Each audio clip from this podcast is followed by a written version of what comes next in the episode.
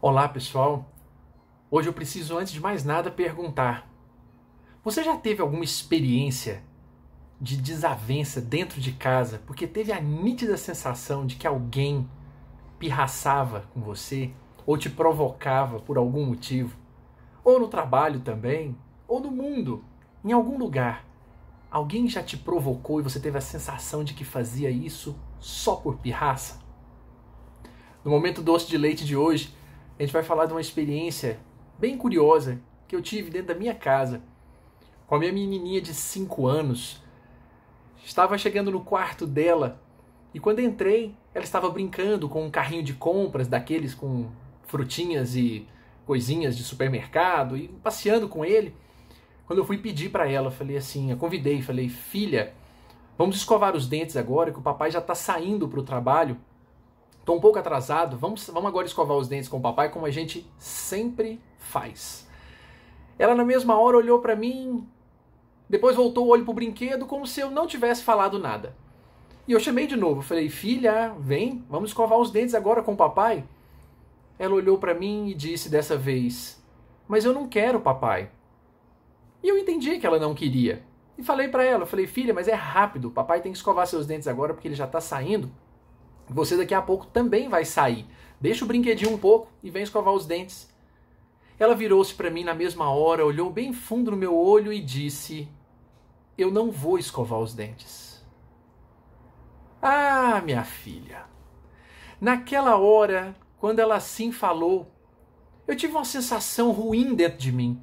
Uma sensação que talvez não só pais e mães nessa hora vão se lembrar qual é a sensação, mas todo mundo que já teve aquela experiência com um chefe, um colega, uma mãe, um pai, alguém que lhe falou alguma coisa que parecia que era para te provocar.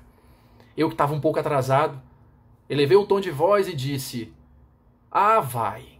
Você vai escovar esse dente agora. E aqui dentro. Ela olhou para mim de novo e falou repetidamente: Não vou. E eu então disse: Vem aqui agora, menina. Você vai escovar os dentes aqui agora. A compostura já havia ido embora naquele momento. Ela então olhou e percebeu que não tinha mais o que fazer, olhou de novamente para mim e veio então, colocou o carrinho na frente e veio andando. Tec. Tec. Tec. A meio passo por hora olhando para mim. Eu já senti assim as narinas de alguma forma tremendo, os olhos tremendo também, preocupado quando aquela menina chegasse, depois de meia hora, claro, naquela toada, chegasse do meu lado. Ela parou com o carrinho, passou o carrinho pela soleira da porta do banheiro onde eu já estava esperando por ela, botou o carrinho para dentro do lado da minha perna e disse: "Tô aqui". Aí eu não aguentei. Eu falei: você vai entrar aqui dentro desse banheiro agora. Você não vai escovar os dentes aí fora do banheiro, não. Você pode cruzar essa linha aqui, vai escovar aqui. Ela então olhou novamente para o meu olho e fez um movimento com a boca, apenas com a boca, com os pés firmes e fixos fora do banheiro e colocou a boquinha para dentro do banheiro e abriu para que eu escovasse. Me dizendo de forma sem verbalizar: aqui eu não entro. Naquela hora, o adulto desapareceu. Tirou férias, foi-se embora. E eu tive um, um pequeno espasmo muscular na perna e acabei, sim, acertando o carrinho dela, que virou de cabeça para baixo e aquele tanto de brinquedo de fruta caído no banheiro.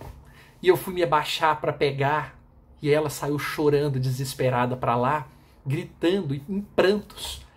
E eu com pasta de dente caída no chão, os brinquedos caídos e eu juntando aquilo. E minha esposa passou e perguntou: "O que que foi? Tá tudo bem?" Eu: "Tudo bem? Olha isso aqui." Pasta de dente, escova jogada no chão e os brinquedos e eu tentando juntar tudo juntei, coloquei na, de novo no quarto dela, saí pisando duro. Fui lá, troquei de roupa, que eu ia pro trabalho. Quando eu fui passando pela porta, a menina ainda chorando. Minha esposa me para e fala: Pera, pera aí. Você vai lá resolver agora. Eu não tinha cabeça aquela hora para resolver nada. Mas eu fui, pisando e pedindo uma inspiração do que falar para aquela menina. Pois ela, na mesma hora, com o bracinho cruzado, chorando alto, eu cheguei e disse o mesmo que eu havia dito dez minutos antes. Minha filha, vamos escovar os dentes. Ela só chorava e não dizia nada. Eu agachei, peguei ela no colo e disse-lhe: Vamos escovar os dentes como a gente sempre faz. O papai te carrega, te coloca grudadinho com ele e a gente escova os dentes. Pois ela veio no meu colo, abriu a boca, escovou os dentes. Botei ela no chão, passei a mão no cabelo dela, limpei a boquinha e ela foi brincar. Por que essa menina não fez isso dez minutos antes? Por que ela tinha que me provocar daquele jeito? Mas a pergunta não é essa. A melhor pergunta, ainda mais em tempos em que nós estamos convivendo continuamente com as pessoas que amamos, é: por que eu não fiz isso dez minutos antes? Por que eu não peguei minha filha no colo como sempre fazia e a trouxe para o banheiro para escovarmos juntos, rindo? E repito e transponho isso para outros. Por que eu falei de forma severa com a esposa que estava ao meu lado? Por que eu briguei com a minha mãe que às vezes me dava um conselho? Por que eu maltratei um irmão que muitas vezes estava se aproximando de mim com uma conversa? porque eu não fui o adulto. Porque eu me fiz criança. Porque efetivamente agora em que nós estamos vivendo num momento de mais silêncio e nós só paramos para pensar em nós, naquilo que fazemos e somos quando estamos no silêncio. Que o diga o silêncio dos hospitais, quando ali vemos pessoas amadas que estão doentes. Que o diga o silêncio dos velórios, em que vemos ali a condição humana de uma maneira que nos traz reflexões sobre por que fizemos e não fizemos diferente. É hora de se melhorar. Nós estamos no momento em que ficamos assim, antes sabíamos o que fazer, estávamos cansados de uma pessoa, saíamos, íamos passear, nos escondíamos, víamos séries, filmes o tempo todo, mas agora está cansando.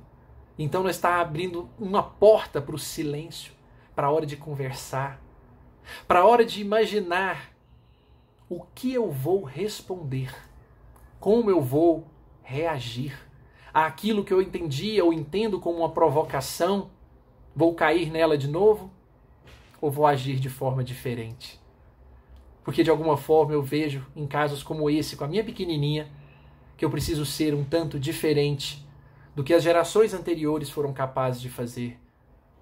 Porque na geração, nas gerações anteriores, eles tinham recursos. Hoje nós temos outros. Mas de alguma forma eu preciso pensar: será eu, serei eu capaz de tornar meus filhos melhores do que meus pais conseguiram me tornar com todo o empenho e toda a dedicação? É esse o recado dessa noite, é esse o recado desse momento em que nós pensamos de fato se nós estamos olhando para as nossas reações, para as nossas ações dentro de casa e nos dando a chance de melhorar. Eu encerro não com palavras minhas, mas hoje, nesse momento doce de leite, eu preciso encerrar com um recado de uma pessoa muito especial. Cora Coralina, quando no encerramento de um de seus mais belos poemas, ela diz: Eu me esforço para ser melhor a cada dia, pois bondade também se aprende. Que nós possamos aprender bondade todos os dias com esses que nos testam e que nós amamos profundamente. Desejo muito amor e doce de leite a cada um deles. Até a próxima!